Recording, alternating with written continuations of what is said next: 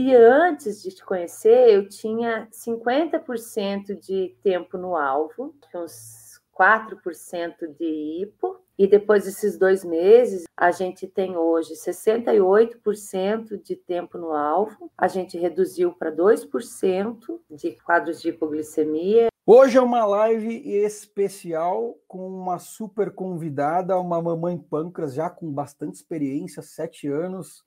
Ela vai contar um pouquinho da história dela hoje para a gente.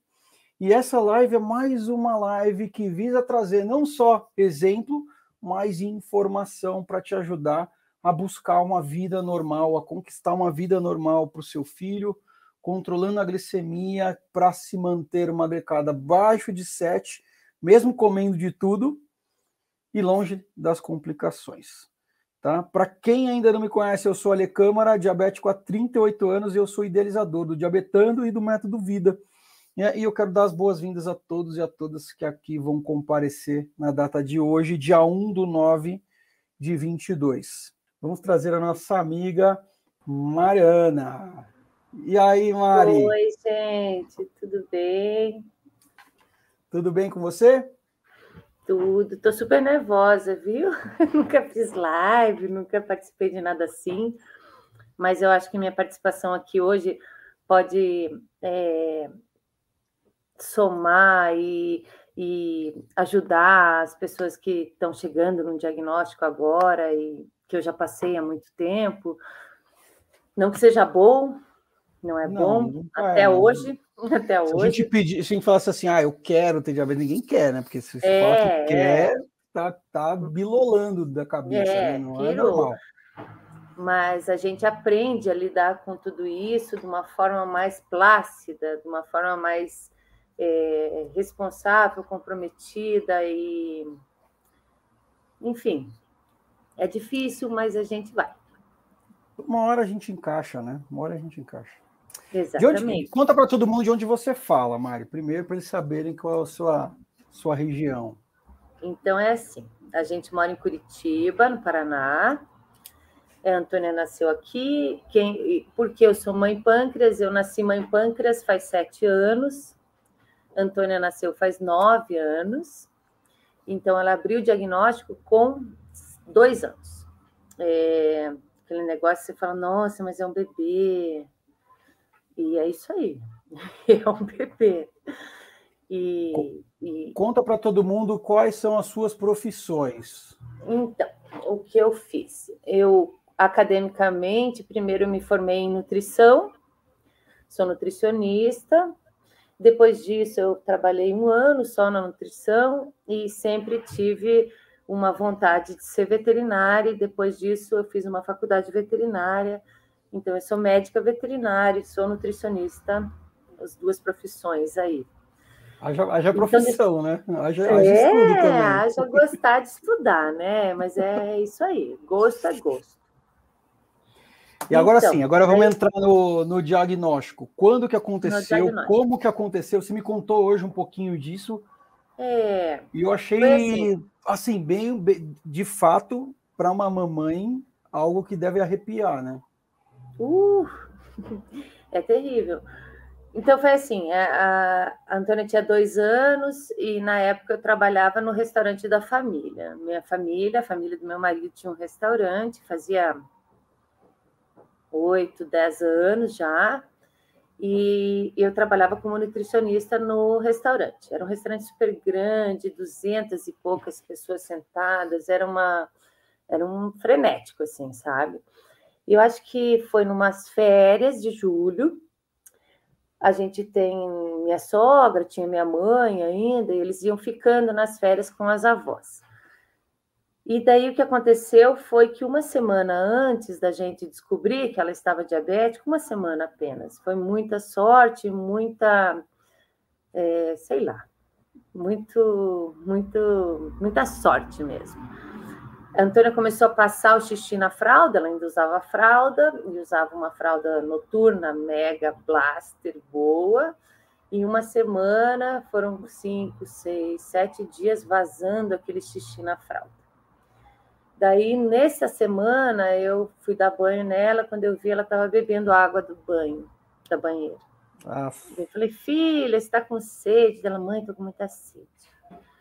Eu fiquei assim, né? E como a gente é veterinária, a gente é, conhece as polis da diabetes. É poliúria, polidípsia e polifagia. Ou come demais, ou não. Come demais, bebe água demais e urina demais.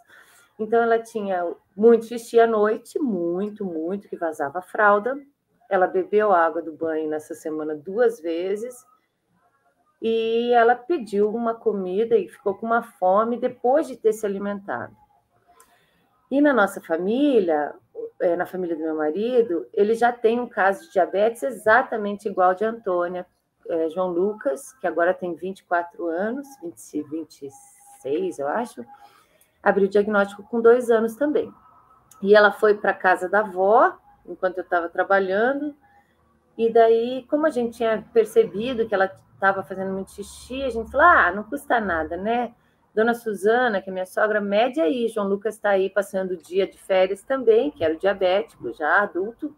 Falou: pega o glicosímetro dele aí e afere a glicemia dela. Antes do almoço, deu 480. Daí a minha cunhada, que é mãe do João Lucas, estava por perto, falou: vou levar ela direto para o Pequeno Príncipe, que é um hospital de referência infantil aqui em Curitiba. E levou, e daí me telefonou, falou: Mariana, estou levando a Antônia para o hospital por causa disso. E eu estava no restaurante, joguei tudo para cima e corri para o hospital. Chegando lá, aquela história de ela tá, nem, nem sabia o que ela tinha direito, e daí falaram, não, a gente vai ter que dar insulina, espetar ela, e, e daí ela gritava, mamãe, daí uma enfermeira falou, você sai da sala, mãe, porque vai ser melhor. Essa eu acho que é uma das, das cenas mais que eu lembro, assim, porque ela, ela me tirou da sala como se fosse ajudar em alguma coisa a minha filha não ficar tão nervosa, e eu estava tão nervosa que eu saí da sala. Depois deu uns minutos, eu falei, nossa, mas eu deixei minha filha lá, e seis enfermeiras em cima dela, e larguei ela lá só. Enfim, daí deram um NPH, eu acho, para ela, para baixar a glicemia dela, e isso foi meio-dia, meio-dia e meio, e às seis horas da tarde nos deram alta com uma receita de insulina, e nessa hora foi muito legal, porque minha, minha cunhada tinha uma médica do meu sobrinho e ele era acompanhado pela Rosângela Ré, que é uma médica aqui muito legal, aqui de Curitiba, que nos acolheu feito uma mãe. Foi para o hospital, me pegou no colo, falou: não, fique calma, fique calma. Mas nessa hora a gente não fica calmo, né? Daí voltei para casa com aquela história. Não tinha medo de aplicar insulina e nem injeção, porque eu sou veterinária, eu sei que não, não matam uma espetada, mas mesmo assim era um bebê, né? E daí voltamos para casa no final da tarde. A Antônia teve alta no mesmo dia, não passou por um quadro de cetoacidose, muita sorte. A gente nunca teve hospitalização nesses sete anos de diagnóstico, ela nunca é, foi hospitalizada por causa de cetoacidose, nem nenhuma hipoglicemia severa. Ela já teve, acho que uns dois ou três casos de desmaio por causa de hipoglicemia, mas a gente sempre conseguiu contornar. Lógico que no começo era hipoglicemia e açúcar, e açúcar, e açúcar, e daí fazia hiperglicemia, né? Normal, até a gente aprender a medida do bom fim. Que para minha filha são oito 8 gramas de carboidrato para salvar uma hipoglicemia severa, de 8 a 10, 15, entendeu? Mas até você aprender, você erra muito. Você erra muito e se sente muito culpada e, e é muito ruim mesmo. então, que mais? que mais você tem para perguntar para me ajudar? Eu queria, eu queria que você trouxesse o, a referência daquela sua amiga, que eu achei bem interessante hum, que você hum, contou, ai. E que foi um agravante emocional para você. Né? Porque, de fato é um negócio. É marcante. Então, na minha infância inteira, eu tinha uma amiga chamada Isabel. Abel, meu amor. e, e, cresceu comigo, e todas as broncas a gente teve juntas, e viagem, e balada, e gostar do menino, e dá certo, não dá certo, aquela adolescência toda, a gente cresceu junto desde muito pequeno. E ela tinha diabetes tipo 1. Daí o que aconteceu? A, a Bel teve vários é, episódios de internação por cetoacidose, porque ela não se cuidava. E eu era criança também, então nem, nem tinha essa nem tinha esse conteúdo para poder ajudá-la, enfim.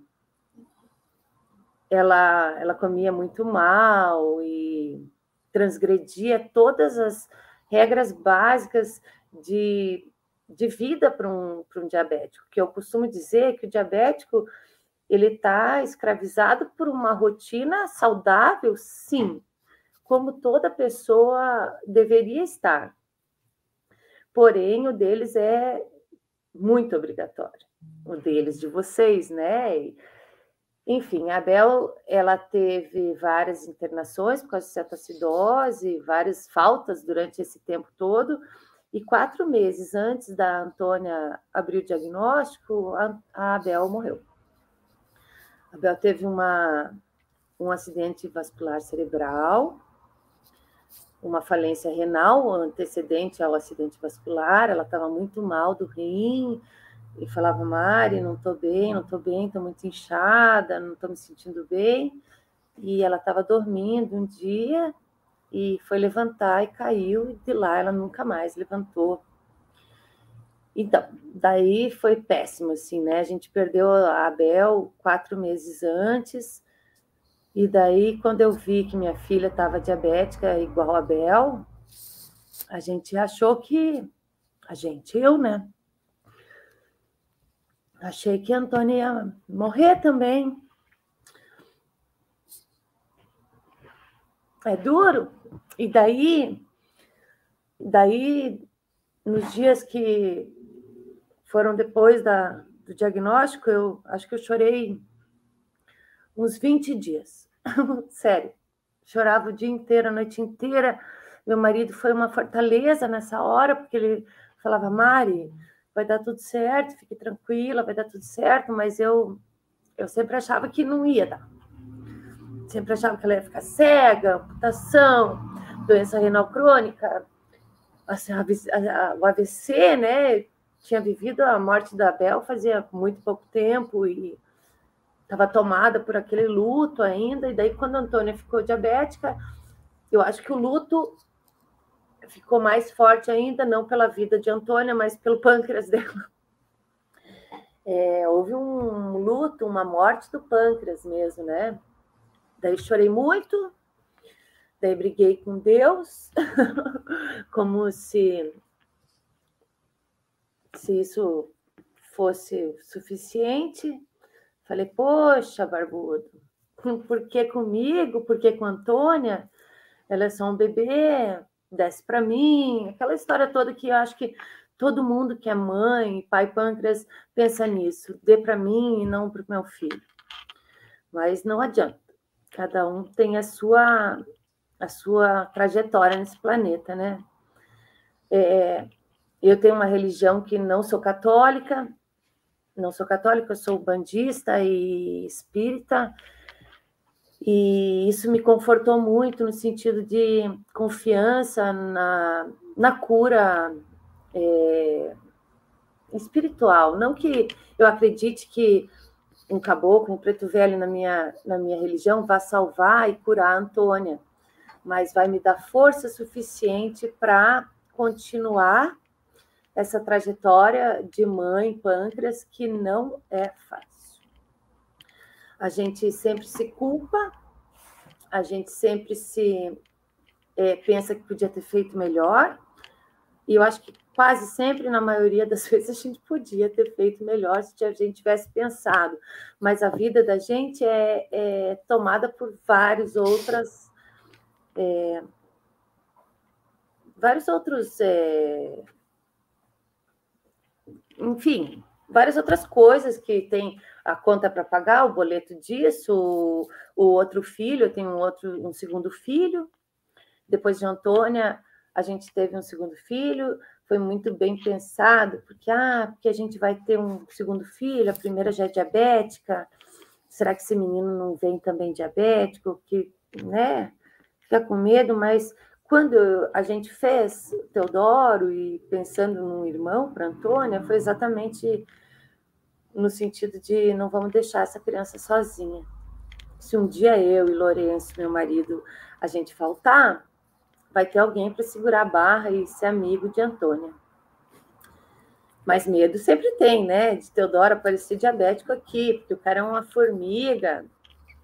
E não, não que faça sentido a ingesta de, de açúcar com a condição diabética, é uma, é uma condição individual. Hoje em dia eu compreendo muito que é uma falha do pâncreas dela, não tem culpa minha, não tem culpa do pai dela. O órgão dela nasceu ruim. É igual, tem gente que nasce com não é nem, ó, não é nem o órgão dela, na verdade, o que nasceu ruim foi o sistema imunológico, né? O sistema imune que pirou Sim. e resolveu destruir tudo. Doidão, doidão, e Exatamente. é isso aí. Esse aqui é meu inimigo e pá, pá, pá! Bomba nele, é, destruir todas essas células. Já tentaram Exatamente. resetar ele, né? Uma das tentativas de cura foi reset de sistema imunológico, o que eu acho um risco muito grande, mas. Mas tentaram. baixa todo o sistema imune, tipo Zera. uma quimioterapia. Zera. Bem fácil. Através é. de quimioterapia, eles zeram o sistema imune da criança, botam numa câmera hiperbárica, né? É, hiperbárica. Hiperbárica. Botam numa uhum. câmera hiperbárica. Eu já, eu já tive uma já, mas não por isso eliminam o sistema imunológico e reativam ele depois para ver se ele perde essa memória. Não perde. Não há, né? Não então, perde, a diabetes é uma, é uma, é uma condição é, é cruel para quem recebe diagnóstico, cruel para a família que recebe diagnóstico, porque a partir daquele momento existe um, uma assinatura, um contrato lá com. É, contrato quem, de trabalho. Deus. 7 por 7. contrato de trabalho. 7 por 7, sem salário, sem férias, sem décimo terceiro, sem final de semana. Sem nada. Sem nada. Esse sem é o diabetes. Final de semana, mesmo. sem domingo para dormir um pouco mais. Essa é uma das, das questões que sempre foi muito é, dura para mim, porque eu acho que de todas as, as as coisas que pegam para uma mãe pâncreas, a privação do sono é a que mais prejudica no dia a dia, porque a gente não dorme direito, não acorda direito, isso vai um dia, dois dias, três dias, e eu tenho sete anos. sete anos que eu não durmo a noite inteira. Meus amigos, eu não durmo a noite inteira, talvez seja neurose minha, mas eu prefiro acordar. É, meu bem, mas eu prefiro acordar para ver se ela está se ela tá viva, se ela está é, é, suficiente para acordar no dia seguinte, entendeu? E quando eu não acordo, isso acontece também. Quando eu não acordo e, e ela passa a noite ótima, eu falo, nossa, que ótimo, dormir. Mas quando eu não acordo e acontece algum evento, cara, eu falo, nossa, eu sou péssima. Sou péssima. É, não, é, não é assim. É uma culpa vai, que vai, você sempre fala da lá. culpa, né, Ale? A gente vai chegar e nessa paz que você acho precisa. que não, não existe como dissociar a diabetes para uma mãe, para um pai, da culpa. Porque a gente sempre tenta fazer o melhor possível, mas existem fatores invisíveis né, na, não ouvi direito conta, falando. Conta uma coisa pra gente. No começo do diagnóstico, você tinha Fala formação. Acho que a Mariana vai cair. Esperar ela voltar aqui, a gente traz ela de novo. É o número de traumas que o diagnóstico do diabetes traz para a criança e para a mãe. Olha como é difícil, né? Ela tem formação em nutrição, formação em veterinária, tem toda a bagagem, talvez, profissional para tirar isso de letra, é, mas ainda assim não foi o suficiente. É, o diabetes, gente, não é só contagem de carboidrato, tá? É, a Mari é só a quarta nutricionista aluna do Diabetando e do Método Vida. Né? É, porque se fosse só contagem de carboidrato e aceitar que às vezes mais ou menos está tudo bem, é mais fácil. Mas não é. Ó, vamos trazer a Mari de volta aqui, ó. Caiu. Caiu, caiu. Eu estava te perguntando, eu estava te falando, não, primeiro eu falei assim, relaxa que já já a gente tira esses seus trauminhas ainda que estão aí. Esse é, é o primeiro muito ponto. tempo de trauma, né, Ali? Eu é, confio são, muito. Foram sete anos, né, é, lutando praticamente sozinha, né, Mari? E é praticamente sozinha, porque eu, eu falo assim, ó, eu sou nutricionista e sou veterinária e sou muito séria nas coisas que eu faço, sabe, Ale? E dali a pouco, quando você tem é, fatores externos, tipo avós, é, tias, tios, amigos, que acham que a alegria da criança está num doce e, e, sempre trocam alimentos doces por é, momentos de, de frustração né, das crianças. A gente costuma fazer isso. Ah, está triste? Toma um doce aqui. Toma um doce aqui, e daí fica quietinho. Coisa de né? vó. É coisa de vó. E daí, quando eu falava, ah, e no começo foi assim, como eu tinha algum conhecimento da nutrição, eu falava, não, a Antônia precisa comer, reduzir um pouco o carboidrato, né? A gente sempre, no começo eu tinha essa, essa concepção. Então, fazia dieta low carb, dava aquelas biscoitos é, mega ruim para ela, com gosto de, de ração de periquito, coitado. É, não é? Aqueles biscoitinhos mega seco. Meu sogro falava para mim, Mariana, você é muito ruim. Eu digo, sogro, Beco, meu nome do meu sogro. Falava, Beco, eu faço o melhor que eu posso. Não pense que eu, eu dou ração de periquito para minha filha achando que eu estou fazendo o, meu, o máximo. Não pense que eu sou o máximo achando que eu estou fazendo isso, mas era uma coisa totalmente autêntica e, e eu achava que estava acertando. Daí, depois, a gente mudou de endócrino e foi para um médico que é referência aqui em Curitiba, super power, Dr. Mauro Scharf. E ele continua sendo um super endocrinologista. Ih, caiu de novo. É isso. É, ela, ela volta. Vamos aguardar. Vocês veem que não importa quanto conhecimento teórico a gente tenha, né? Vamos trazer ela de novo, ela já voltou bastante essa vida. Tinha desabado, você sumiu e voltou. É, acontece, mas é assim, o pessoal se você falou, você falou do Mauro, Mauro Scharf, Mauro é isso? Scharf, Mauro Scharf, ele é, ele é, ele é um endócrino pediatra, é, presidente da Associação dos Endócrinos Pediatras do Universo, e blá blá. é, super maravilhoso. É. Só que ele é um cientista, entendeu?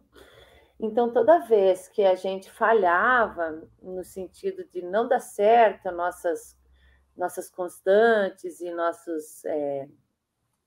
Enfim, ele falava que eu tinha contado errado o carboidrato, ou eu não esperava os 15 minutos, e daí eu ficava muito pistola. Eu falava, cara, não é isso, cara. Eu não tô, não estou aqui de, de, de Loki. Eu não estou fazendo um trabalho mais ou menos, é minha filha. Eu estou fazendo o máximo e o melhor que dá, e se a gente não encontrou, ainda vai encontrar. Enfim, ele, ele continua sendo maravilhoso, eu ainda adoro ele, super Mauro Sharp. Porém, depois que eu conheci você ali na internet, no Instagram, me, me, me ocorreu uma oportunidade de garantir. E, e, deixa eu falar só antes: o Mauro Scharf, além de ele ser esse cientista maravilhoso que sabe toda a teoria, posso que ele sabe toda, de cabo a rabo. Hormônios contrarreguladores e não sei o quê, fenômeno do alvorecer, me explicava super. Ele não é diabético. Ele não é pai de uma criança diabética. Ele falava, ah, porque hoje eu coloquei aqui o Libre e daí eu sei como funciona. Não é verdade. Entendeu? Não é verdade, cara. Você não acorda diabético. Você está com um sensor livre para te dar um panorama de como a glicemia de uma pessoa sem diabetes funciona, mas você não é diabético. Até porque, depois de sete anos, a gente consegue é, vislumbrar que a diabetes não é unicamente dependente de carboidrato e insulina. Se a Antônia está feliz, se a Antônia está triste, se a Antônia está ansiosa com uma festa, com uma, um evento, se a Antônia vai ficar resfriada, qualquer infecção já esculhamba tudo.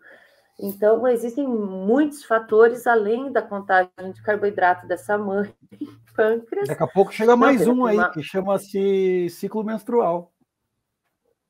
Pois é, não, a gente está quase sendo visitada por esse, por esse evento, já está ah, aparecendo botão mamário, é, algum pelo nela.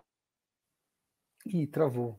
Daí, deixa eu, onde eu parei? Mauro Scharf, maravilhoso, amo. Ele não é diabético, ele não é diabético, livre... ele é Agora Iron entendi. Man, faz um monte de exercício, uma vida mega, mega saudável, entendeu? É uma coisa ótima, mas é, sabe-se muito pouco do que é ser diabético quando você não é diabético e quando não tem um parente diabético assim muito próximo. Então, a verdade e a, e a teoria são muito distantes, assim, sabe? É, hoje, hoje, quando eu, eu me propus a vir aqui falar, porque eu nunca fiz nenhuma live, eu tenho até um comércio na internet, mas eu não consigo fazer nenhuma. Não consigo fazer vídeo, essas coisas. Não consigo, entendeu? Eu talvez seja uma vendedora de internet medíocre, porque eu não me exponho. E daí eu estou vindo aqui é, na esperança de é, confortar o coração de outras mães, entendeu? Porque quando eu fiquei, fui diagnosticada com a diabetes, sendo mãe, é uma, é uma solidão, é um desespero, que dali a pouco você não compartilha com a tua mãe, que é a avó da criança, porque você sabe que ela vai sofrer e vai te dar uns palpites que você fala: não, não, não. não, eu não posso ser tomada pela essa emoção. Eu contei com, com o Lourenço, meu marido, que segurou a onda nesses 20 dias que eu chorei, porque eu chorei, chorei. Sentava na cama de noite, chorava. Acordava e chorava. E daí, no começo, Antônia, muito pequenininha, saía correndo de mim e falava: Não, mamãe, não quero injeção. Ai, era terrível. Né? Lógico, quem vai querer dois injeção? Anos. É, dois anos, é. né? Tem que pensar. Era muito, muito né? miúda, né? muito miúda. E daí aquela história que as pessoas que nos conhecem, amigos nossos, falam: ai, Antônia, coitada. E daí chega um tempo, depois de um tempo, você fala: não fale assim da minha filha, minha filha não é coitada. Coitada é uma criança que tem um câncer e não tem remédio coitada, é uma criança que sofre violência. Minha filha não sofre violência, não é abusada, não falta comida na, na mesa dela. Ela tem essa condição.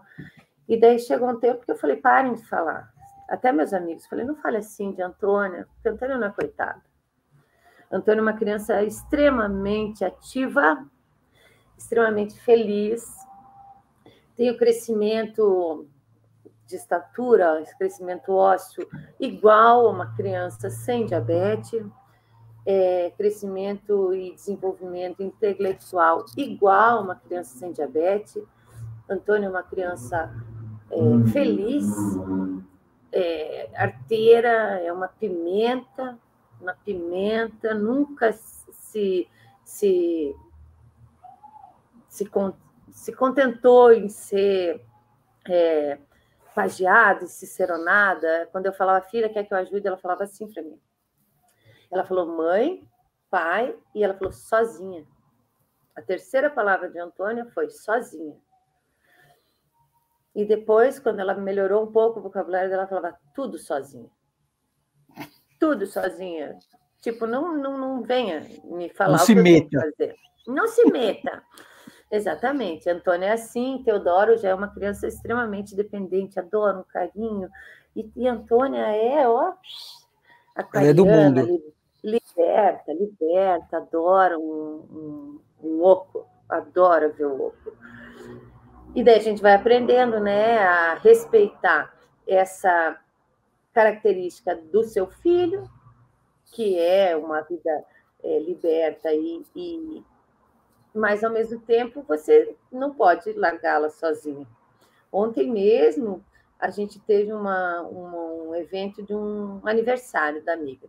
E daí a mãe dela chamou, não, elas vão dormir aqui em casa e tal. E daí, antes de chegar no, na casa da menina, aliás, quando ela chegou na casa da menina, ela estava com 110 de glicemia. Maravilha, né? Maravilha, tá tudo ótimo. Daí eu falei assim: olha, a gente precisa de, de 15 minutos antes da refeição para você aplicar insulina e ela começar a comer. Só que nesse meio tempo já tinha batata frita exposto, já tinha uns pedaços de melancia e, enfim, tinha umas comidas lá. Você acha que a Antônia segurou a onda? Não, né? Daí a mãe me ligou um pouco antes da pizza, pensa, calcule o que, que é aniversário, aventura glicêmica, né? Aventura glicêmica, atenção total. Daí ela me ligou e falou: ah, tá 409. E a Antoninha ia dormir na casa da menina. Eu digo, ela não vai dormir aí se não melhorar isso. Daí ela chora, daí a Antônia pega um telefone, mãe, mas eu queria. Daí você fala, não, mas eu não posso excluí-la, porque talvez ela possa, entendeu? A gente nunca quer tolir nossos filhos, né? Daí eu falei, dê essa insulina aqui, é, é, considerando os, os, valores que a gente é, ajustou, eu e você, Ale. É, não falei com o Mauro maravilhoso, nunca mais, depois disso, porque a gente tem consulta a cada quatro meses com ele. E daí a gente tem consulta agora em outubro. Então, eu digo, eu já tenho tempo suficiente para fazer esses ajustes. Ah, porque está muita basal, eu tiro, aumento, diminuo. Lógico que tem esses, esse controle de três em três meses, mas nesse período eu já tenho autonomia para fazer uma leitura, que isso só com o tempo a gente vai adquirir mesmo, todos os pais, né? É, esse, essa percepção de está sobrando lantos, está sobrando ultra lenta, está tá faltando ultra rápida, enfim. Ele, ele me dá essa autonomia também, me estimula bastante. Ele fala: você tem que aprender a pensar, independente da nossa consulta a cada três meses. E a gente tem feito um bom trabalho. Daí o que aconteceu? O Mauro falou, inscreveu a gente num, num programa de teste da bomba de insulina. Isso faz quase dois anos, antes de fechar, faz dois anos, né? Antes de, do mundo fechar por causa da pandemia. A gente era o próximo da fila, e daí acabou o mundo e chegou o coronavírus, e a gente foi ficando para depois. Depois que é assim, é, é um projeto de você usa a bomba por um mês e vê quanto isso foi válido para a sua criança. Qual é a melhoria e... que a gente encontra? Isso no passado era, era, era mais comum Hoje os laboratórios diminuíram esse, esse, esse projeto mesmo. Enfim, daí aqui em Curitiba não há mais. Eles até emprestam a bomba para a criança sentir o peso da bomba, sentir se ela conseguiria ficar com aquilo acoplado no, no corpo, mas não existe o comunicador, entendeu? Eles não disponibilizam mais esse, esse o que faz a leitura, enfim, e a aplicação da insulina. Então, ela só ficaria com aquilo mecanicamente no corpo dela. É porque Daí... acontece, sabe o que acontece, Mari? A bomba essa, a bomba é maravilhosa para quem domina. E aí andaram acontecendo uns sustos. E aí encerraram o, o test drive, eles chamavam de test drive no passado. Na minha época, todo mundo podia fazer. Era só ligar, eles disponibilizavam uma bomba de test drive e todo mundo podia fazer. Aí alguns acidentes aconteceram, né? Porque mas, todo mundo acha mas é, é natural. Daí, olha só que triste, Ale. Daí o Mauro falou assim: ah, vocês, antes da pandemia, vocês estão prontos para experimentar a bomba, porque vocês têm uma caminhada, vocês têm uma, um senso crítico, vocês têm uma. Enfim, vocês estão prontos. Daí deu a pandemia, nada voltou, voltamos depois da pandemia, consultamos com o Mauro. Ele falou: Mas vocês fazem um trabalho tão bom, por que, vocês querem a bomba? Eu quase chorei. Eu falei, não. Antes eu não, não podia ter a bomba porque eu não tinha maturidade no tratamento suficiente para é, ter uma realidade de bomba. Agora que eu tenho um controle bom, eu não mereço a bomba. Ai, cara, eu fiquei loucona.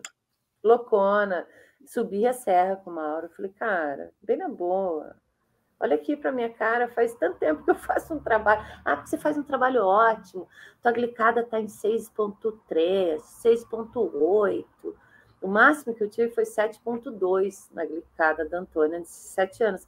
Mas mesmo assim, não, não é uma coisa para você falar para uma mãe depois de tanto tempo se esforçando. Daí eu fiquei muito pistola com ele. Falei, ah, Mauro, você está me tirando, né? Daí fui ver para comprar a bomba. E daí a bomba, até, sei lá, se eu suasse bastante aqui e juntasse daqui, juntasse dali, eu conseguiria comprar a bomba. Mas tem os insumos mensais, que daí eu não ia conseguir.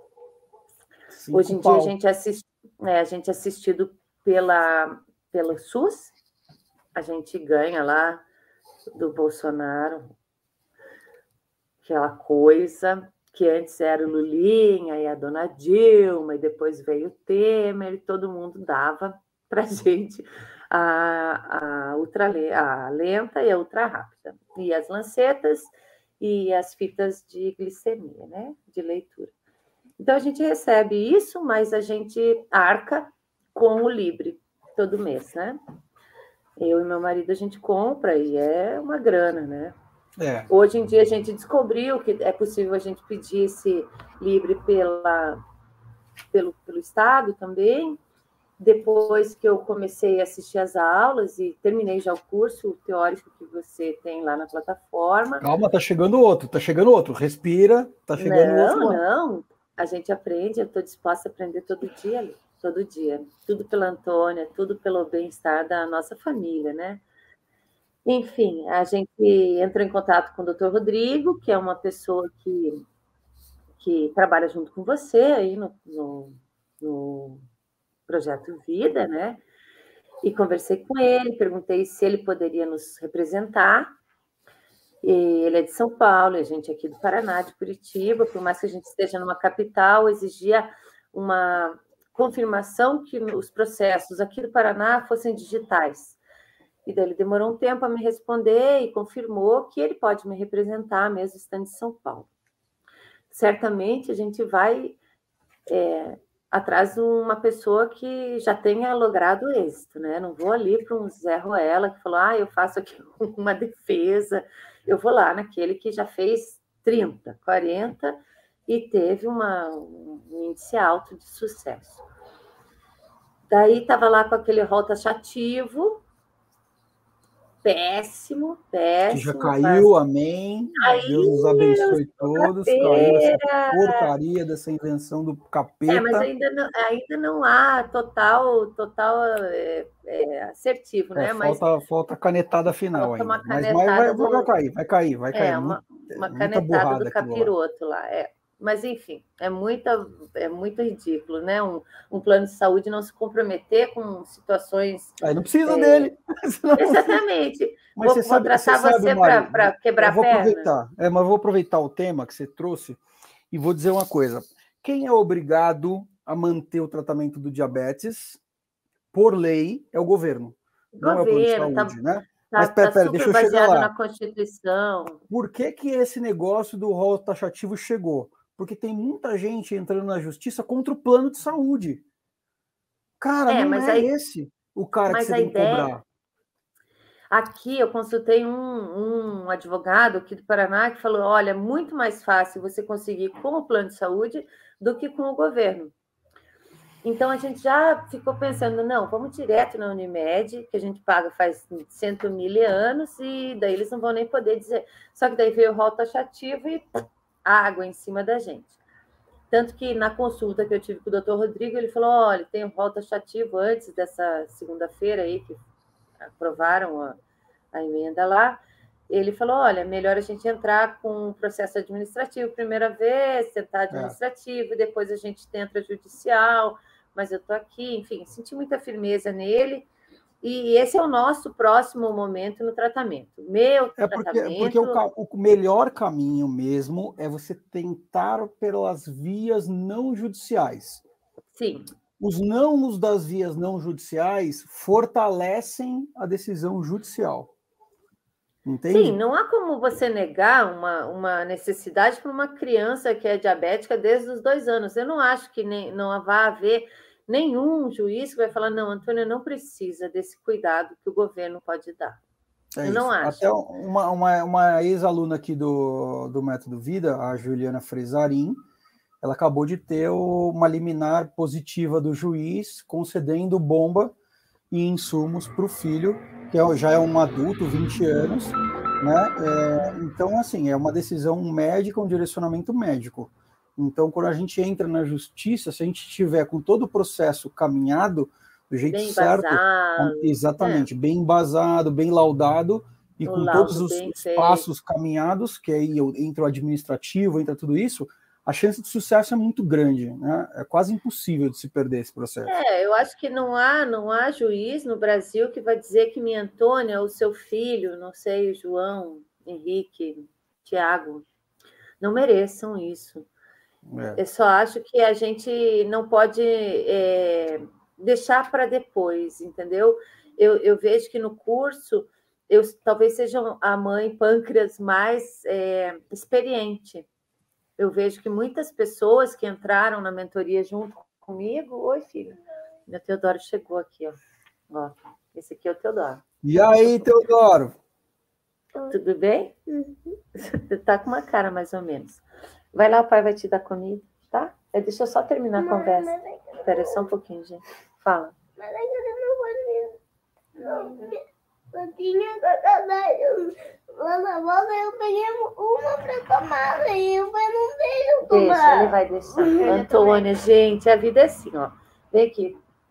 Essa é a Antônia, pessoal, quem não E conhece, aí, gatinha? É, essa é a razão. Tudo bem, gatinha? Sim. Tudo? Então Sim. tá bom. Bonitinha. Tudo bem? Então tá bom. Agora leva o Theo para lá. Tá, peraí, gente. Não é fácil ser mãe. Eu sei. Pode, pode. Tá. Filho, vai lá com a mana. Vai? Ai, meu Deus, ele tá muito triste. Olha, se vocês vissem ele chorando. Amor, sofrido, lá, tá sofrido. Sofrido. Ele, ele, é, ele é menor e, e dormiu pouco hoje também, daí tá cansado. Filho, vai lá, pega, pega o que você tiver na geladeira, taca ali pau, vai. Cadê seu pai, gente? Fora isso. Peraí, Ali. Não, vai lá, vai lá. Por favor, amorzão. Vai tomar, vai tomar. É, tem isso ainda. Sofrido, ele, pode... ele, é sofrido. É, ele, Teodora, ele, tá, Teodora ele tá doendo. É drama. Teodora drama total. Leonino, super sentido. Não sei nem o que eu estava falando ali, só estou dizendo que né, não sei quem está assistindo a gente, nem consigo ver aqui pela minha tela, mas eu tenho certeza que eu já passei por tudo que vocês passam. Tudo. Todo mês. Deixa eu te fazer uma todo... pergunta. Que horas que você me conheceu e por que que você decidiu vir aqui é, participar do Método Vida aqui do programa de mentoria Vida Normal? Então, eu te conheci, eu acho que faz uns, sei lá, oito meses, não sei como é que o algoritmo me sugeriu você, talvez pelo tanto de hashtag que eu tenho colocado mãe pâncreas e a gente não sabe bem como é que é entregue esses conteúdos na internet. Mas você aconteceu ali no meu feed.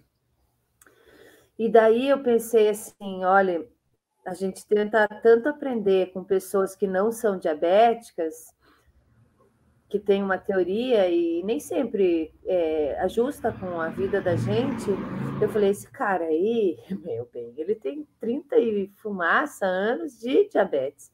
Ele sabe que é ser uma criança diabética.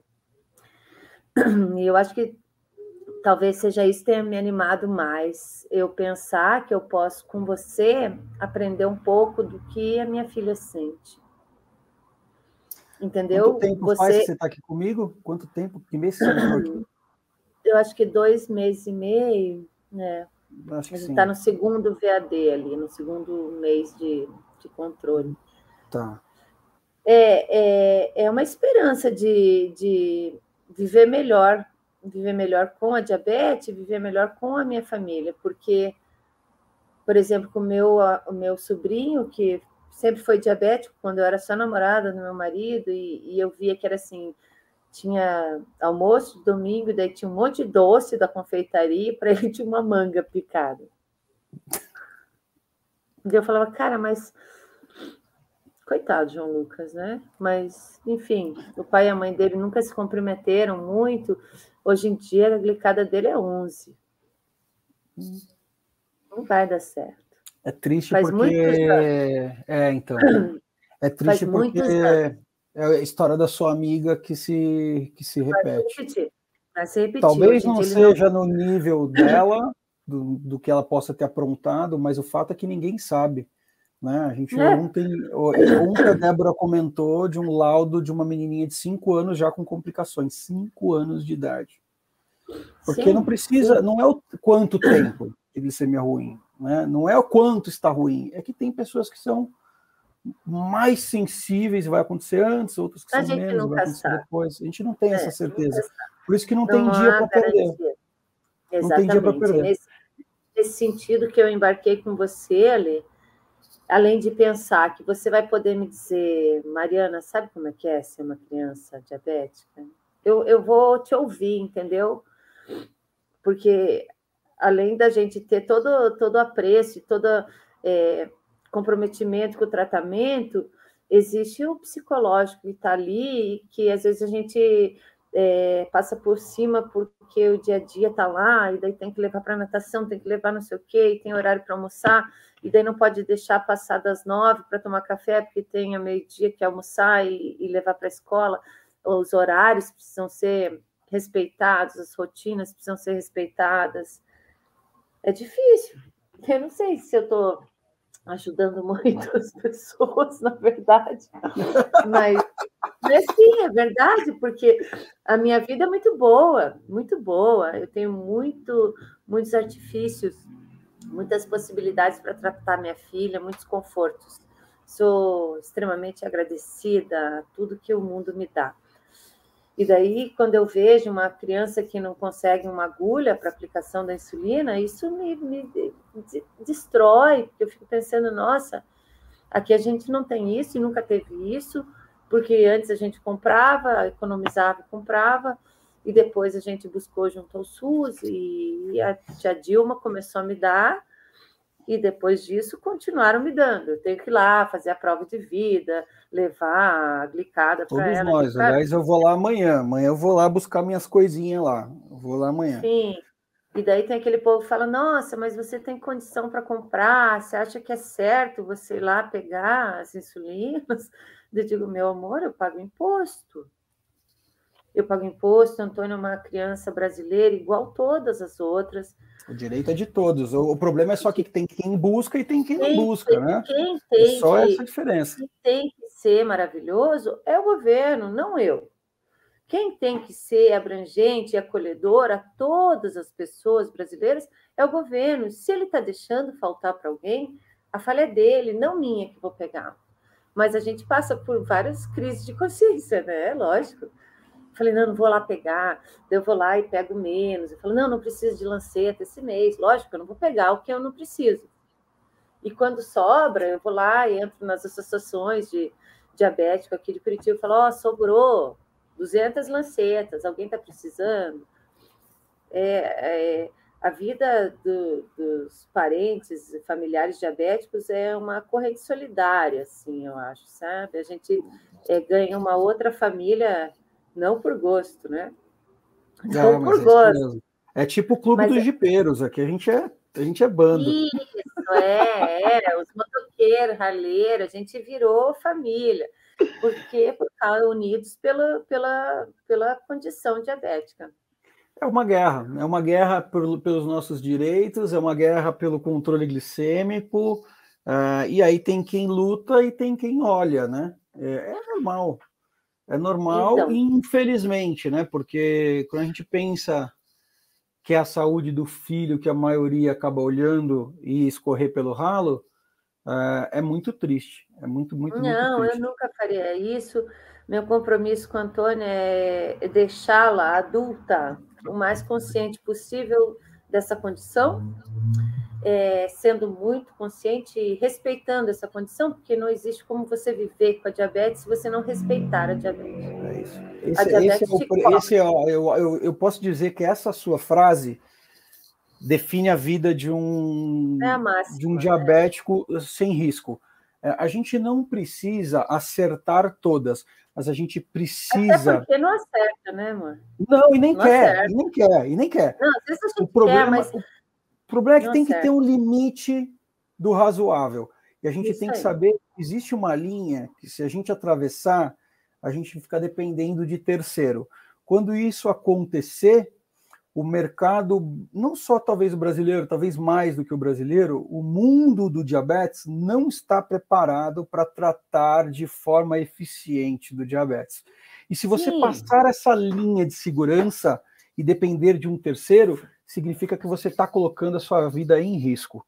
Né? Então, mesmo na minha adolescência, que eu saía e, e bebia com os amigos, eu sempre tive o meu limitador. É, eu até dizia para os meus amigos, eu falava assim, cara, quem tem diabetes aqui sou eu. Se alguém tombar, eu pulo. Tá? Porque eu tenho que cuidar de Exatamente. mim. E aí era o que acontecia mesmo. Eles ficavam putos comigo, mas eu tô nem aí. Tombou, levanta, vai pro banheiro, senta na privada, se vira. O problema não é meu. Exatamente. Diabetes aqui. Então, esses, essa, essa, essa consciência é a parte mais importante para uma criança é. que se torna um adolescente, que se torna um adulto. Ela precisa ser trabalhada. Não, a gente precisa falar a verdade. A gente não pode ficar ocultando e jogando purpurina em cima de uma condição que é muito séria. É muito séria e exige de nós, enquanto nossas crianças ainda não cresceram, um comprometimento é, adulto, adulto. A gente precisa aguentar e ouvir do vô, igual eu ouvi, Mariana, você é horrível, você fica dando ração para o seu filho, porque você não deixa ela fazer vídeo. Cara, eu não deixo porque eu não sei. E essa é a esperança de eu estar junto com você, Lê. Eu a, quero... a pergunta aqui é: você está aqui tá junto comigo nesses dois meses aí? Uhum. Qual foi o resultado desse, desse período que a gente está junto, depois que a gente começou a fazer as análises, as avaliações? Então os ajustes de fator? Assim, Ale, eu ainda estou num período probatório e muito esperançoso. Eu não, não minto e estou aqui para dizer o meu minha experiência de mãe pâncreas antes de ter você na vida. A gente tem você há dois meses. E daí, como a gente tem o Libre, e o Libre tem uma série de leituras e, e quadros de patrões, padrões diários e eventos de hiper, de hipo, pontua muito é, matematicamente, assim, numeral, numerologicamente falando, falar quantos por cento, isso por cento e tal. E antes de te conhecer, eu tinha 50% de tempo no alvo, é, eu acho que uns 4% de hipo, é muito pouco mesmo. A gente sempre teve muito pouco quadros de hipo, mas a gente tinha muita hiper. E depois desses dois meses e das é, adequações que a gente fez aí nos, nas, nas nossas reuniões individuais e tal, a gente tem hoje 68% de tempo no alvo, a gente reduziu para 2% do, de quadros de hipoglicemia e o restante está acima. Mas eu digo assim, é, por exemplo, hoje a gente tem uma criança de 9 anos em casa, que tem vontade de comer isso, aquilo, e é só ela diabética em casa. Por mais que eu tente não ter alimentos que possam dar para ela muita vontade, a gente mora no mesmo prédio que mora minha sogra, e na casa da minha sogra tem muito doce, colaboração do entorno não está muito ativa. Não, não, nós não somos uma super, super união, assim, nesse sentido, sabe? E daí ela vai lá e rouba comida, e às vezes ela vem aqui, como eu tenho o Teodoro que não é diabético, às vezes tem uma bolacha com açúcar, ela vai lá e apavora. E daí o Não Teodoro avisa mesmo, ninguém. não avisa ninguém. Esse é o problema. Eu falo, filha, você quer comer? Come. Mas vamos combinar antes, daí a mãe pode fazer correção, mas ela ainda não tem isso fundamentado dentro dela. Ela ainda eu, eu acha acho que até, Mari, ó, vou, vou, vou trazer a minha, a minha percepção. experiência. Hum, É. é porque talvez essa a realidade atual ainda não se consolidou. Sabe, é, anteontem a gente estava falando com a Adriana e com o João, e ela estava comentando é, que o filho dela é super Caxias ali, tudo, tudo sempre certinho. Só que ele passou tanto tempo é, tendo a hora que ele não consegue comer nada sem pedir. libertar dessa.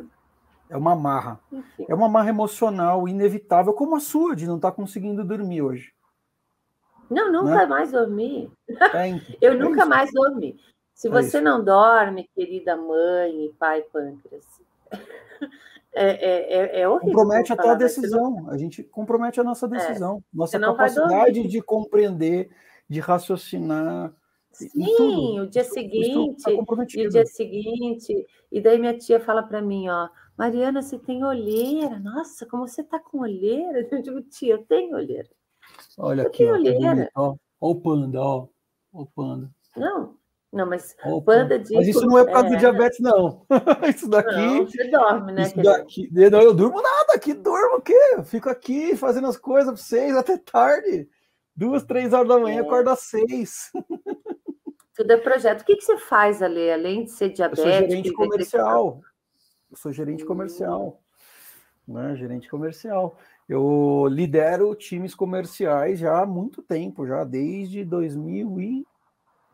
Quando que eu fui para 2005? Desde 2005. Ah, mas você tem, você tem uma retórica poderosa, né? Isso é importante no teu. No teu É, eu boto os caras colocação. boto os cara para sambar. Não, aí. brincadeira. Eu sou muito sou muito paizão das minhas equipes assim. Muito paizão. mas é, ser pai- é um pouco do que eu sou é aqui, bom. Você vê, você vê nas você vê nas, nas nossas reuniões, né? Eu É, eu endureço se precisa endurecer. Não, mas é que é, não há que endurecer com um pai e uma mãe pâncreas, porque por mais que esteja sendo feito tudo errado, é o melhor que, que o pai e a mãe tá, pode fazer. Eu sei É. que você, além de dar essa dura, você tem que ser extremamente acolhedor e, e confortável e reconfortante para essa família. Senão a pessoa vai espanar e vai fugir de você. Vai, É vai. Não dá para tomar isso. chumba da vida e do A. Ellen, a Ellen que está nos assistindo aqui, ela confessou para mim que quando ela me conheceu, ela me odiou. E aí foi um dia que eu tava, dei uma, uma, uma bronquinha no- na live, e aí a Ellen me odiou, e aí depois ela voltou, Te amo. E agora ela está aqui comigo, me dando amo. prazer de ajudar ela a chegar no, no caminho dela. A Mari, a Mari estava pronta já, o caminho da Mari já estava percorrido, precisava. Precisa ainda, né, Mari? Ainda precisa, certamente. Assim, tem uns ajustezinhos. De nada, São precisamos, ajustes. é, precisamos trazer um pouco mais desse dessa percepção para essa baixinha, para que a mãe possa tentar começar a se soltar e dormir. Eu acho que esses são os nossos É. maiores desafios daqui para frente. Quando ela dorme em casa, Lê, eu durmo. Sim, durmo, mas Ih, travou. A Erin está comentando aqui. Hoje eu entendo que era o choque de realidade que eu precisava, Ale. É, dona Erin, exatamente. Esse é o ponto, né? Eu queria não precisar é, falar verdades doloridas, porque eu acho que as verdades doloridas elas são desnecessárias, já é muito difícil, né? Mas infelizmente muitas pessoas precisam, né? Elas precisam. Algumas pessoas elas vêm sem fazer esforço. Você já consegue é, mudar a vida delas ali, porque elas estão prontas e aceitam essa realidade doída que é ter DM1 no filho. Outras estão achando que está tudo bem e vai vendo e não percebe a vida do filho escorrer pelo ralo, né? Bueiro até o, o, o fim, né? Vamos ver, a Mari voltou. Então, às vezes faz parte, né? Voltou. Então, não sei o que mais que eu posso falar para vocês. Não, eu só é... posso te agradecer, Maris, na verdade. É, como eu estava comentando, a Mari é uma pessoa com um, uma formação que super colabora para a necessidade do, do controle. É, Foi a deu... sorte da minha filha, inclusive, no diagnóstico, para ela não entrar num quadro de cetoacidose. A gente descobriu muito precocemente a condição da diabetes. Uma semana, eu acho que deu. Uma semana a Antônia ficou diabética. E daí teve a lua de mel de, sei lá, dez dias nem isso. Logo foi ficou difícil. Rápido.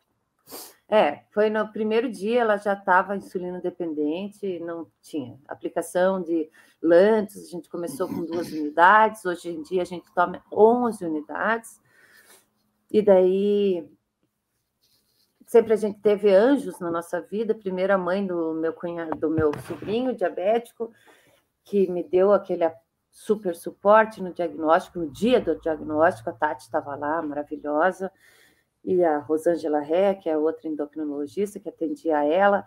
A gente sempre foi muito bem amparada e tinha a minha formação acadêmica que me dava uma segurança no sentido de não não errar muito, não errar muito, mas a gente sempre erra. Até hoje eu erro, até hoje eu erro. Eu conto errado carboidrato às vezes. E depois o Ale me, me, me libertou de só corrigir quatro horas depois. Ele me libertou dizendo você depois de duas horas da ingestão você vai corrigir a glicemia dela, considerando só a glicemia, não o carboidrato, enfim é, você está me libertando de uma série de medos. Ah, porque toma muita insulina, vai fazer resistência, vai fazer. Enfim. A, é. a, a vida é de uma mãe. Verdades, é existem verdades espalhadas que são tremendas mentiras repetidas diversas vezes. E isso é muito perigoso no mundo com diabetes, né? É um pouco do que você falou, nada contra os médicos, nada contra a teoria. Nada. Mas a hora que a gente vai para a vida, é, o diabetes é. é uma doença de indivíduo. E aí é onde a gente precisa de muita experiência da sensação do que é conviver com diabetes para conseguir ajudar de fato nesse aprimoramento fino que a gente tem os botãozinhos para girar sabe? Botar o algodãozinho na antena, o bombrilzinho na antena ali e ficar girando o botão. Pegou, pegou, para, para, para, não mexe. Não mexe. Eu vejo assim que... que na turma da gente, nessa turma, 13 terceira turma aí que você está fazendo, que é a que eu, que eu participo, eu, talvez eu seja a pessoa que tenha mais tempo de diagnóstico e, e saiba caminhar é, melhor, independente de você. Então, tem gente que tem diagnóstico agora, eu falo, nossa senhora, nossa senhora, eu já passei por isso. E até a gente chegar. Tem, a gente sempre tem aluno com menos de 30 dias de diagnóstico. Pois é. Sempre. Não, sempre. essa hora, meu E a bem, pandemia então, aumentou o número de casos, assim, um negócio. Assim, não tem nenhum dado que eu. Eu não acredito nos dados que estão divulgando, né? Porque o percentual de aumento foi muito pequeno. Mas o fato é que está surgindo diabético de todo lugar. Levantou uma é. xícara, sai um diabético tipo 1. Né? É, é assustador. E, e daí você tem ali o diagnóstico faz um mês, eu estava falando aqui, 20 dias desse primeiro mês eu chorei, sentada na cama. É. Chorei, chorei, chorava dia, noite, dia, noite, dia, noite, dia, noite, até chegou uma hora que a Antônia falava, mãe, você tá triste? Ai, meu Deus. Não, não, tá tudo bem. É, tá tudo bem, tá tudo bem. Mas é uma morte de um, de um, é, uma, é. é um enterro. É um enterro. Morreu, morreu um pedacinho, né? É meio que morreu, morreu. um pedacinho. É. Exatamente. Daí você tem que ser esse pedaço. Você tem que assinar ali, além de ser mãe do teu filho, você vai ter que ser um órgão do seu filho. Sem é. ele, você, ele não vai viver. A verdade é essa. Sem a gente, nesse começo, nessa primeira infância, não há sucesso sem um pai e uma mãe comprometidos. Não tem mesmo não tem o que fazer. Então, é, e eu queria que todos pudessem entender isso, e isso é o que mais me incomoda.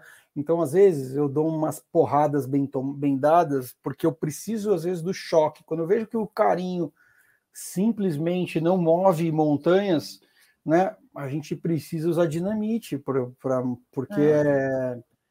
infelizmente, e, e, e, olha só, eu não sei se você viu ontem que eu, que eu trouxe um dado do, da IDF ontem, 31% dos DM1 tem complicação antes dos 20 anos. Eu vi. Então, meu trabalho diário é para que isso não aconteça e aposto que de todos os pais que estão é, embarcaram nessa nesse teu projeto de mentoria, de, desse projeto Vida, é, são pessoas que estão para frente do resto, certamente. Nós estamos para frente porque a gente está se comprometendo. A gente, além de assinar lá na hora do diagnóstico, a gente está fazendo a continuação, que é, é fundamental para a qualidade de vida dos nossos filhos. Não que vá garantir que a gente não vai ter nenhuma complicação, um problema de vista, um problema circulatório, não há garantia. Mas se isso tudo acontecer, eu penso, eu fiz tudo que deu. É um fato. É um fato. Eu fiz tudo que deu. É um fato. Entendeu? Às vezes é não é o é bastante, é mas. Eu sempre trago esse, esse relato, né? Todo mundo que tem problema de visão é diabético? Não, então. Todo mundo que não. tem problema renal é diabético? Não. Todo mundo que tem AVC, todo mundo que tem complicações circulatórias. É... Não. Então, assim, existem pessoas que são mais suscetíveis e menos suscetíveis. Sim. Se a gente controla o diabetes, a gente é qualquer pessoa. Né? E aí a gente está na loteria. Se a gente não controla, Exatamente. aí não, a gente passa na frente da fila. Né? É, não há garantia que não vai tempo. morrer de um, um ataque cardíaco, porque a gente, eu, eu sempre penso sobre a vida e a morte das pessoas no sentido que é uma, é uma história individual, entendeu? Eu sou Mariana e eu nasci e eu vou morrer por, por mim. E porque meu corpo e meu organismo e meus hábitos vão determinar esse momento de partida. Agora, e, e Antônia tem um ponto fraco, que é o pâncreas. É, Mas, um além disso, exatamente, que tem que ser cuidado. Exatamente. Não é, não é definitivo nem é determinante de uma, de uma fatalidade que, que não é, entendeu? Não é. A gente tem que fazer por onde. É isso aí, dona Mari. Mari, é obrigado, obrigado pela sua participação. É importantíssimo que as pessoas compreendam ah, que existe é, um caminho para se buscar um melhor controle existem detalhes que, que fogem ao, ao, ao rotineiro e à teoria. A vida não é contagem de carboidratos, ela tem não muito é. mais do que a contagem. A contagem é uma ferramenta. Mas se a gente não tiver a contagem, a gente está perdido. Aí está perdido. Não, está morto. Não é uma ferramenta essencial, essencial, essencial, mas existe um, um próximo passo, né? Existe Sim. mais do que isso. Né? E acho que esse é o ponto onde, as, onde a gente separa é, o, o, o, joio do trigo, é? O joio do trigo, e é onde a gente faz é, de quem fato quer ser mediano, medíocre, quem quer fazer melhor. Certamente. É isso. É aí que a gente separa as coisas. Obrigado. Aí eu falo obrigado. mais uma coisa. Peraí, Ale. Falo mais uma coisa para quem é mãe e, e, e tem esse peito apertado, igual eu tenho sempre. É, fiquem calmas e, e, se precisar, me liguem. Me liguem. É verdade, eu, eu posso ouvir. Eu já, eu já sofri tudo isso aí. É verdade. E continuo sofrendo. Às vezes é melhor só para trocar e saber que tem alguém te ouvindo. Resiliência sabe? chama. Exatamente, é. Exatamente. A vida é aprender todo dia. Obrigado, Mari. Fica com Deus, viu? Dá um beijo aí na molecada, um abraço no maridão e a gente se Valeu, vê. gente. Eu tô aí sempre, toda semana. É isso aí. tchau, tchau. Muito legal, muito legal. É isso, a Mari é uma das quatro nutricionistas aluna do, do Método Vida, do programa de mentoria.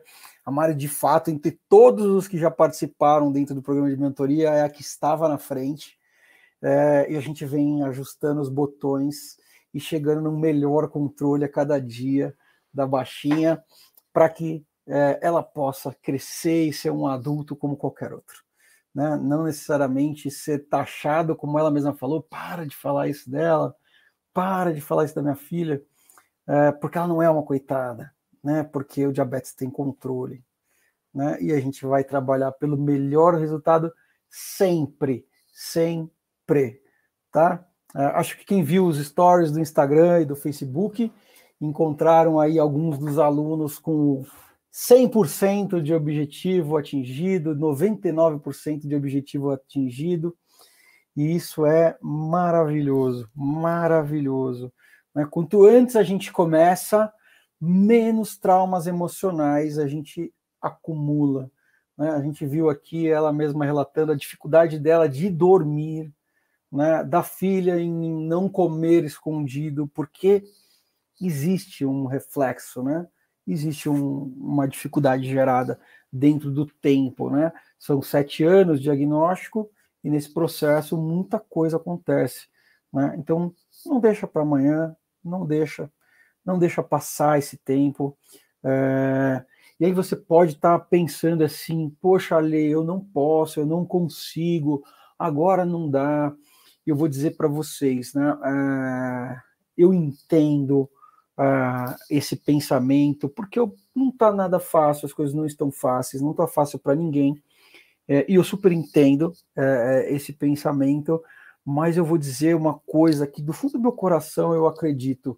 Né? Na verdade, eu, eu acredito que simplesmente as pessoas ainda não querem o suficiente. E o que, que eu quero dizer com isso? É, você ainda não entendeu o tamanho do problema onde você está. Né? Eu tenho alguns alunos que eles entenderam, alunos que passavam por dificuldades sérias, né?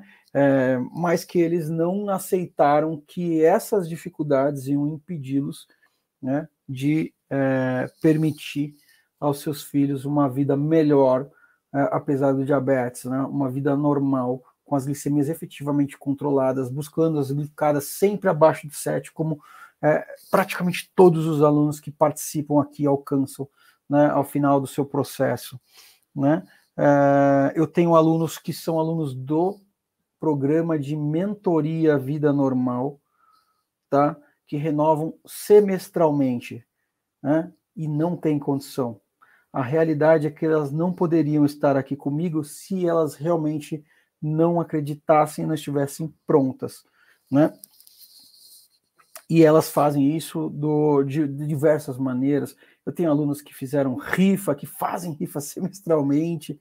Eu tenho alunas que utilizam cartões emprestados, dividem em dois cartões, é, paga, enfim. Quando a gente quer de verdade, quando a gente tem foco no que a gente precisa de fato fazer, quando a gente compreende o tamanho do dano que é uma criança mal controlada na glicemia, a gente faz. Tá? É, eu é, não tenho a menor dúvida disso. Até pelos meus queridos alunos que eu tenho aqui dentro. Tá certo? Quem curtiu, eu peço que compartilhe esse conteúdo nas redes sociais onde você participa, no Facebook, nos grupos, no Instagram, no, encaminhando para as pessoas que vocês conhecem que precisam do conhecimento sobre diabetes, para eles verem que não são os únicos, mesmo pessoas com alta capacidade técnica, né, como é o caso da nossa Mari, é, tem essa dificuldade, que o conhecimento não é uma simples teoria, é sim uma, uma dominação da prática, é, um entendimento dos detalhes, onde a gente vai buscar a excelência, e existe sim um caminho para excelência para todos. E é isso que a gente faz aqui com o Método Vida. Tá certo? Galerinha do meu Brasil varonil, é isso. Estamos chegando ao fim é, de mais essa, essa quinta-feira, de mais essa live. Obrigado pela presença de todos. Fiquem com Deus e a gente se vê então na segunda-feira na nossa tradicional live. Pergunte para ler tudo sobre diabetes. Fiquem com Deus e a gente se vê então na segunda.